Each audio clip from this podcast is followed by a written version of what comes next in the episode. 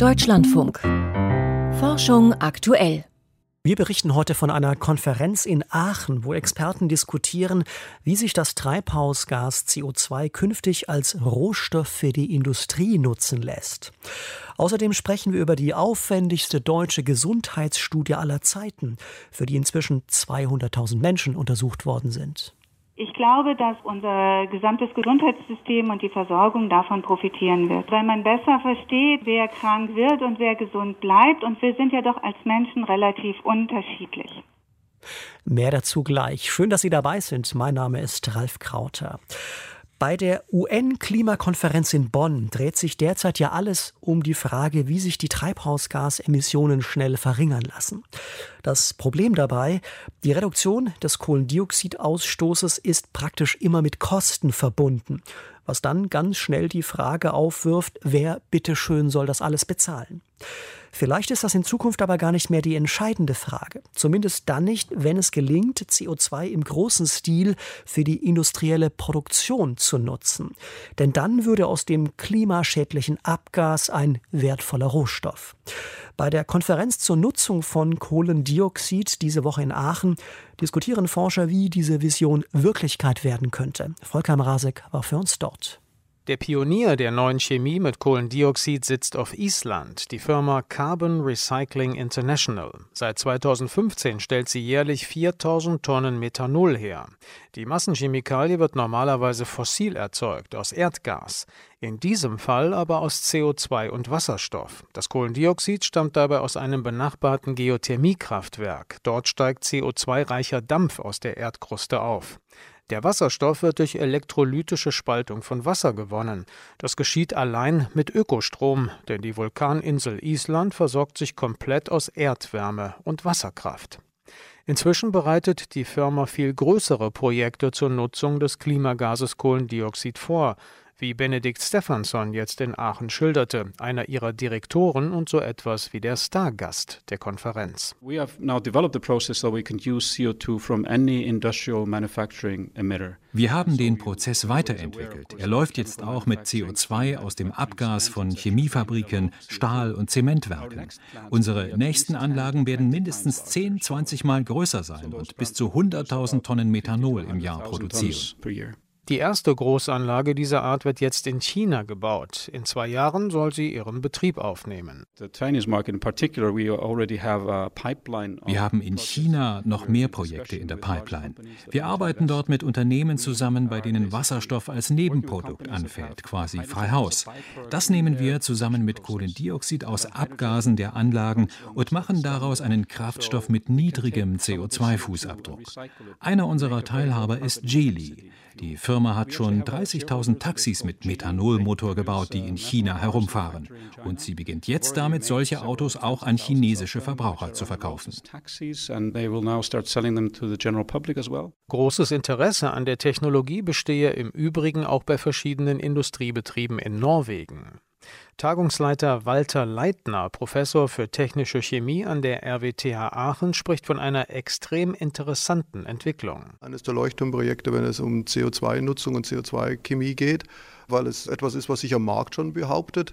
Die CO2-Nutzung nimmt in den letzten Jahren von der Wissenschaft kommend enorm Fahrt auf. Ein Beispiel ist die Herstellung von Polyurethan-Schaumstoffen bei der Firma Covestro, wo eben Bausteine für diese Schaumstoffe, die zum Beispiel in Matratzen benötigt werden, auf Basis von CO2 hergestellt werden und wo wir an der RWTH Aachen auch stolz sind, dass wir zu dieser Entwicklung beitragen durften. Projektleiter bei Covestro in Leverkusen ist der Chemiker Christoph Gürtler. Auch er rechnet damit, dass Alt-CO2 als Rohstoff jetzt stärker Karriere macht, gerade bei der Herstellung von Kunststoffen. Perspektive für die nächsten zehn Jahre. Wir werden ein Vielfaches von 10.000 Tonnen von Produktmaterialien im Markt sehen. Bin ich felsenfest von überzeugt. Ein besonders großer Klimasünder ist die Baustoffindustrie durch die Herstellung von zig Milliarden Tonnen Zement und Beton jedes Jahr.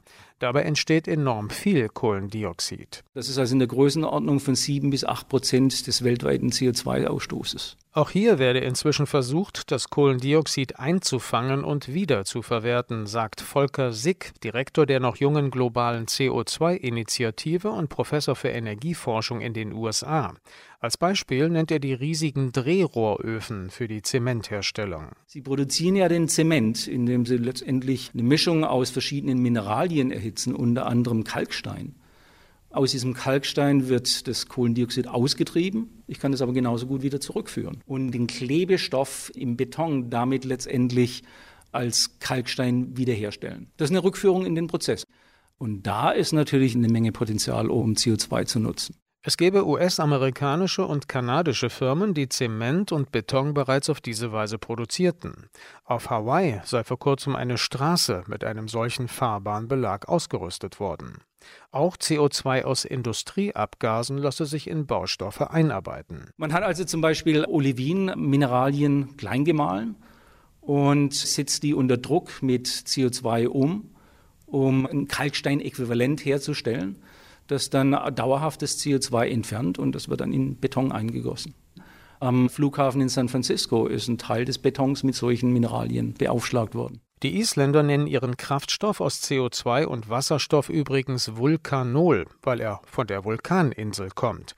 Vorstellbar wäre er aber auch in Deutschland, als Beimischung in Benzin, das schon heute 3% Methanol enthalten darf, oder eines Tages vielleicht sogar als reiner Kraftstoff. So stark unterscheiden sich Benzin und Methanolmotor nämlich gar nicht. CO2 als Rohstoff für die Industrie. Volker Marassek hat sich für uns bei der aktuell laufenden Tagung in Aachen zum Thema umgehört. Um herauszufinden, wie die großen Volkskrankheiten entstehen und welche Faktoren sie begünstigen, haben Forscher vor viereinhalb Jahren begonnen, bundesweit eine Art Inventur zu, zu starten. Für die sogenannte NACO-Studie, das Kürzel steht für nationale Kohorte, haben sie 200.000 Bundesbürger rekrutiert, die inzwischen alle an einer medizinischen Untersuchung teilgenommen haben. Das Erreichen dieses Etappenziels wird dieser Stunde bei einer Veranstaltung in Berlin gefeiert. Kurz bevor es da losging, konnte ich mit der Vorstandsvorsitzenden der NACO-Studie sprechen, mit der Epidemiologin Professor Annette Peters vom Helmholtz Zentrum für Umweltforschung in München. Ich habe sie als erstes gefragt, wie wichtig ist der jetzt erreichte Meilenstein? Ja, das ist für uns das erste entscheidende Ziel gewesen, weil wir haben uns vor fünf Jahren, als wir angefangen haben, zum Ziel gesetzt, 200.000 Männer und Frauen im Alter von 20 bis 69 Jahren für diese Studie zu gewinnen. Und das haben wir jetzt geschafft. Das heißt, damit ist praktisch der Grundstudie für die Narko-Gesundheitsstudie gelegt. Das heißt, der Grundstock an Daten existiert jetzt. Schauen wir da mal kurz drauf. Welche Gesundheitsparameter wurden denn da erfasst? Also welche Daten der Teilnehmerinnen und Teilnehmer wurden da jetzt katalogisiert und wie aufwendig war das für die Betroffenen? Also wir haben uns bemüht, alle relevanten Volkskrankheiten abzudecken. Das geht über die Herz-Kreislauf-Erkrankungen, die Stoffwechselerkrankungen wie den Diabetes, Lungenerkrankungen, muskuloskeletale, also wie sozusagen unser Skelett beieinander ist, bis hin zu Krebserkrankungen und der seelischen Gesundheit. Also wir decken damit ein weites Feld ab und haben das durch Fragen auf der einen Seite gemacht, aber auf der anderen Seite auch durch Untersuchungen, was dazu geführt hat, dass die Studienteilnehmer vier bis sechs Stunden bei uns in den Studienzentren verbracht haben und wir haben außerdem einer Untergruppe auch noch angeboten, ein Ganzkörper äh, Magnetresonanztomographie Aufzeichnungen mitzumachen und die waren dann noch mal eine Stunde in diesem Gerät. Man muss sich das schon so vorstellen, dass das ein Rundum-Check-up war, als inklusive Blutprobe nehmen, Urinprobe abnehmen und das alles überprüfen. Genau, zusätzlich waren eben noch die Bioproben, Blut, Urin, Speichel, Nasenabstrich und Stuhlgang. Und wir haben dann auch erste Laboranalysen äh, durchgeführt und die haben die Studienteilnehmer auch zurückgespielt bekommen. Das heißt, wenn es da irgendwelche Auffälligkeiten gab, haben wir sie informiert und gebeten, dann ihren Hausarzt aufzusuchen und dies nachzuverfolgen.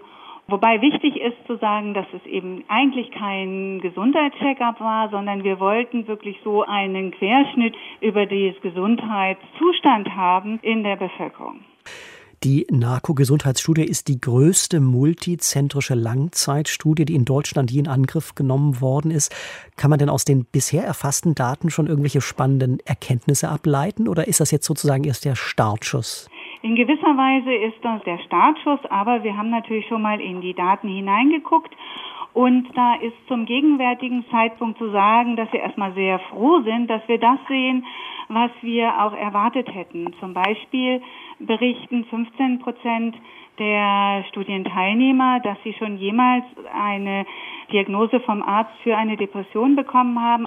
Obwohl das dann sehr viele Personen sind, also wenn man hochrechnet, von 200.000 sind es 30.000 Personen, dann ist es aber so, wie man das auch erwarten würde.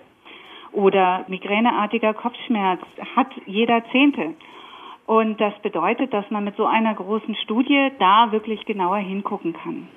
Wie geht es jetzt weiter? In welchem Abstand werden die Teilnehmerinnen und Teilnehmer jetzt erneut gescreent? Also seit Ende des Jahres werden schon die ersten Studienteilnehmer und Studienteilnehmerinnen wieder eingeladen.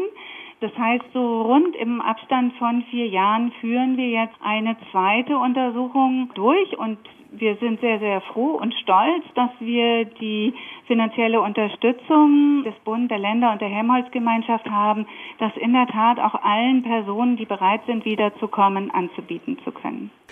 Wie stellen Sie denn sicher, dass da möglichst wenige abspringen? Denn das ist ja letztlich die größte Gefahr bei solchen Langzeitstudien und damit die größte Herausforderung. Ja, also wir hoffen, dass wir natürlich beim ersten Mal schon durch die interessanten Untersuchungen überzeugt haben. Ansonsten hoffen wir sehr, dass wir jetzt auch regelmäßig über die Studie berichten können und dadurch weitere Motivationen schaffen können. Was uns sehr gefreut hat, ist, wir haben also schon wieder die ersten 6000 Personen untersucht und die Bereitschaft, noch ein zweites Mal zu kommen, war bisher sehr gut selbst in solchen Großstädten wie Berlin, wo es sehr schwierig war, Personen für diese Studie zu gewinnen, weil Großstädter einfach nicht so viel Zeit haben. Selbst da ist die Bereitschaft, ein zweites Mal zu kommen, wirklich gut. Welche konkreten Ergebnisse könnte denn die NARCO-Studie, wenn wir ein bisschen vorausschauen, in den nächsten 10 bzw. 20 Jahren liefern? Was glauben Sie? Also zum Beispiel könnte sie anschauen, wie wirkt Stress oder seelische Gesundheit sich auf andere Komorbiditäten aus? Was macht Hitze mit uns? Das ist gerade ja hochaktuell mhm. heute in ganz Deutschland. Wir erwarten auch, dass wir Hinweise auf Prävention, also auf Vorsorge bekommen und neue Medikamente entwickeln können, zusammen mit Grundlagenforschern und klinischen Partnern. Abschließende Frage, wie würden Sie die Rolle dieser NARCO-Studie für das deutsche Gesundheitswesen bewerten? Wie wichtig ist die? Ich glaube, die wird eine ganz entscheidende Rolle spielen, weil wir ja heute schon unsere gesundheitsorientierten Entscheidungen an Studien ausrichten, was wir essen, wie viel Sport wir machen sollen. Aber es hat sich doch sehr viel geändert. Die Empfehlungen, denen wir heute folgen, sind zum Teil auf Daten aufgebaut, die vor 30 bis 20 Jahren initiiert worden und inzwischen ist doch unsere Lebenswelt anders. Außerdem kann zum Beispiel die Bildgebung auch Hinweise geben, welche Veränderungen, die man möglicherweise mit modernen medizinischen Diagnoseverfahren sehen kann, welche sind dann wirklich später, zehn Jahre später, mit einer Krankheit assoziiert und welche sind vielleicht nur Veränderungen, auf die gar keine Krankheit folgt oder wenn man dann einen gesundheitsbewussten Lebensstil hat, dass man dem gut entgegenwirken kann. Also ich glaube, dass auch unser gesamtes Gesundheitssystem und die Versorgung davon profitieren wird. Weil man sozusagen Ressourcen optimiert einsetzen könnte. Genau, und weil man besser versteht, wer krank wird und wer gesund bleibt. Und wir sind ja doch als Menschen relativ unterschiedlich. Informationen zur NARCO-Studie waren das von Annette Peters vom Helmholtz-Zentrum für Umweltforschung in München. Und wir bleiben beim Thema Gesundheit. Wenn Ärzte einen Patienten operieren, um einen Tumor zu entfernen, dann tappen sie dabei immer ein wenig im Dunkeln. Denn ob sie wirklich alle Krebszellen entfernt haben oder vielleicht welche übersehen, das können die sich nie so ganz sicher seien. Gewissheit gibt's immer erst Tage nach der Operation, wenn ein Pathologe die Gewebeproben untersucht hat. Ein Gerät, das schneller Auskunft liefert, am besten noch während der OP, wäre natürlich von Vorteil. Und auf der Lasertechnikmesse Photonics World in München präsentieren Forscher aus Jena jetzt genau so ein Gerät. Helmut Nordwig hat sich das mal angeschaut. Kaum größer als zwei übereinander gestapelte Schuhkartons ist der dunkelgraue Kasten, den Jürgen Popp auf der Messe zeigt. Drin steckt ein ganz besonderes Mikroskop, erläutert der Direktor des Leibniz-Instituts für photonische Technologien in Jena. Dieser graue Kasten hat ein tolles lichtbasiertes Werkzeug innen drin. Und mit diesem lichtbasierten Werkzeug sind wir in der Lage, Gewebe in Bezug auf seine chemische, aber auch morphologische Zusammensetzung zu untersuchen. Das Gewebe, was wir uns anschauen, kommt gängigerweise aus dem Operationssaal und wir schauen uns an, ob das Gewebe einen Tumorrand noch enthält oder ob es schon ganz tumorfrei ist. Direkt im Operationssaal soll so ein Mikroskop zukünftig stehen. Denn bei Krebsoperationen wird heute zwar eine Schnellfärbung des Gewebes gemacht, um zu sehen, ob die Ärzte den Tumor ganz erwischt haben. Sie kann immerhin in 90 Prozent der Fälle das richtige Ergebnis liefern, ausreichend Erfahrung vorausgesetzt. Doch die Jenaer Forscher wollen diesen Wert weiter steigern, und zwar indem das Gewebe gleich mit drei Lasertechniken auf einmal untersucht wird, darunter mit einem Fluoreszenzverfahren und der Raman-Streuung. Die Probe wird dazu schockgefroren und hauchdünn geschnitten. Diese gefrorenen Scheiben, die kommen dann auf unseren Objektträger. Der Objektträger wird dann mit Laserstrahlen vermessen und wir gucken uns an die chemische Verteilung beispielsweise Lipid, Protein und DNA Gleichzeitig können wir aber auch noch uns anschauen, Informationen über bestimmte Enzyme, wie die verteilt sind räumlich. Und was für uns ganz wichtig ist, wir können auch Kollagen uns anschauen. Kollagen ist der Hauptbestandteil des Bindegewebes, das bei Krebszellen oft verändert ist. Alle drei Informationen zusammen werden ausgewertet und geben sofort Auskunft darüber, ob auch der Tumorrand entfernt wurde, ob die Operation also erfolgreich war. Durch maschinelles Lernen haben die Jenaer Forschenden die Aussagekraft nach und nach erhöht. Nach Angaben von Jürgen Popp ist das System inzwischen genauso gut wie ein Pathologe, der das Gewebe untersucht, dafür aber etwa zwei Tage braucht. Zum Beispiel bei sogenannten Plattenepithelkarzinomen, einem bestimmten Hautkrebs an Kopf und Nacken. Wir haben das an ungefähr so 20, 30 Patienten in der Klinik getestet und die Ergebnisse sind eben sehr vielversprechend, weil wir genau nachweisen können, ist dort noch tumoröses Gewebe vorhanden oder nicht. Was wir natürlich bisher noch nicht gezeigt haben, ist im Endeffekt wirklich in einer präklinischen Studie, wo wir mehr als 100 Patienten in verschiedenen Krankenhäusern durchgemessen haben, was dann am Ende der Vorteil für den Mediziner ist. Das heißt also, diese Studie, die steht aus und dafür sind wir gerade dabei, Geld zu sammeln, um genau diese Studie durchführen zu können. Sie ist die Voraussetzung dafür, um ein solches Lasermikroskop als Diagnosewerkzeug zuzulassen und Hersteller dafür zu interessieren. Der Forscher schätzt, dass es für rund 50.000 Euro angeboten werden könnte, denn die Komponenten sind relativ günstig, obwohl ein kompakter, luftgekühlter Faserlaser, der nur Pikosekundenpulse aussendet, eigens an der Universität Jena und dem dortigen Fraunhofer Institut für angewandte Optik entwickelt wurde. Langfristig planen die Experten schon das nächste System für den Chirurgen. Zukünftig möchte er gar kein Mikroskop mehr haben und da arbeiten wir auch dran, sondern das soll in eine Sonde integriert werden, die er einführt, dann im Endeffekt auf das verdächtige Gewebe aufsetzt und dann sagt der Pathologe oder eben ein Algorithmus, das ist gesund oder krank, hier musst du schneiden, hier brauchst du nicht schneiden. Doch so weit ist es noch nicht. Erst einmal soll das Mikroskop in den Operationssaal kommen und dank Laserlicht eine rasche Diagnose ermöglichen.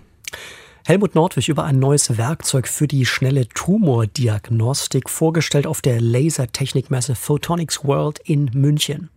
Wir machen weiter mit den Meldungen, heute von und mit Lucian Haas. Der jüngste UN-Weltdrogenbericht zeigt einige alarmierende Tendenzen auf.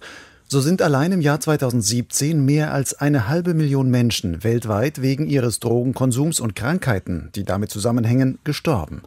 271 Millionen Menschen, das sind rund 5,5 Prozent der Weltbevölkerung im Alter von 15 bis 64 Jahren, nehmen Drogen wie Cannabis, Kokain, Opium oder synthetische Substanzen. Im Vergleich zum Jahr 2009 ist das ein Anstieg um rund 30 Prozent. Das erklärten Experten des UN-Büros für Drogen- und Verbrechensbekämpfung heute in Wien.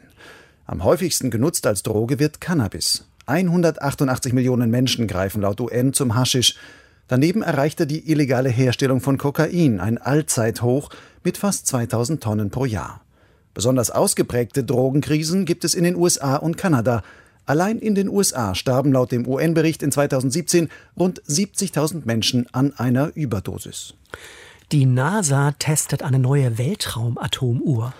Beim gestern gemeldeten Start einer Rakete von SpaceX war auch eine neuartige Atomuhr für Weltraumeinsätze an Bord. Das Gerät, etwa so groß wie ein Toaster, soll eine rund 50 mal größere Ganggenauigkeit besitzen als bisher übliche Weltraumatomuhren, wie sie etwa auf GPS-Satelliten eingesetzt werden. Sollte sich die sogenannte Deep Space Atomuhr ein Jahr lang im Weltraum bewähren, plant die NASA, solche Geräte künftig in ihren Raumsonden einzusetzen. Die Uhr tickt so genau, dass Raumsonden auf Basis der Zeitangaben autonom im Weltraum navigieren könnten, ohne auf korrigierende Funksignale von der Erde aus angewiesen zu sein. Dungkäfer orientieren sich mit einem dynamischen Kompass.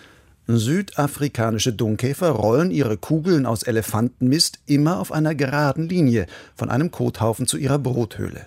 Bisher gingen Biologen davon aus, dass ihnen die Sonne als Orientierungshilfe dient. Allerdings bleiben die Käfer auch auf nahezu schnurgerader Spur, wenn die Sonne einmal nicht zu sehen ist. Um aufzuklären, wie sie das schaffen, bauten Forscher eine spezielle Versuchsarena für die Käfer. Darin konnten sie den Sonnenstand, die Windrichtung und andere Umweltfaktoren gezielt verändern. Bei Experimenten mit Käfern in dieser Arena stellten sie fest, die Sonne ist zwar tatsächlich der Hauptorientierungsfaktor, doch auch der Wind, den die Dungkäfer mit ihren langen Antennen fühlen, hilft ihnen, die Richtung zu halten. Es handelte sich um die erste Studie, die zeige, dass der biologische Kompass eines Tieres verschiedene Richtungssensoren integrieren kann, so die Forscher. Ein Wirkstoff im Spinat wirkt als Dopingmittel. Ecdysteron, so heißt eine im Spinat enthaltene Verbindung, der schon länger unter Sportlern eine leistungsfördernde Wirkung nachgesagt wird. Eine internationale Untersuchung im Auftrag der Weltdopingagentur WADA hat das jetzt bestätigt. Im Rahmen einer sogenannten Doppelblindstudie wurden 46 Sportlern während einer zehnwöchigen Tra Krafttrainingsphase entweder ein Spinatextrakt mit Ecdysteron oder eine Placebo-Substanz täglich in Kapselform verabreicht. Die Teilnehmer wussten nicht, welcher Gruppe sie angehören. Nach Abschluss der Studie lag der Kraftzuwachs bei den Probanden, die Spinatextrakt erhalten hatten, dreimal so hoch wie bei den Teilnehmern in der Placebo-Gruppe. Die Forscher schlugen der WADA deshalb vor, Ecdysteron in die Liste verbotener Substanzen aufzunehmen. Der Europäische Gerichtshof pocht auf punktgenaue Luftreinhaltung. Der EuGH hat die Rechte von Bürgern beim Thema Luftverschmutzung gestärkt. Die Richter entschieden heute in Luxemburg, dass ein Grenzwert schon dann als überschritten gilt, wenn an nur einem einzigen Teststandort im Durchschnitt eines Jahres eine höhere Verschmutzung gemessen wird. Eine Mittelung der Werte verschiedener Messstationen ist demnach nicht zulässig. Zudem können Bürger vor Gericht überprüfen lassen, ob Messstationen richtig platziert wurden. Das Urteil geht zurück auf eine Klage aus Belgien. Es dürfte aber auch Folgen für Deutschland haben. Sternzeit, 26. Juni. Leuchtender Klimawandel. In diesen Wochen lässt sich mit etwas Glück wieder ein besonders hübsches Himmelsphänomen beobachten. In manchen Nächten zeigen sich über dem Nordhorizont leuchtende Nachtwolken. Sie befinden sich in etwa 80 Kilometern Höhe, fast schon an der Grenze zum Weltraum. Die faserigen Wolken aus Eiskristallen schillern am aufgehellten Himmel fast wie Perlmutt. Sie sind nur dann zu sehen, wenn es am Boden dunkel ist, in großer Höhe aber die Sonne scheint.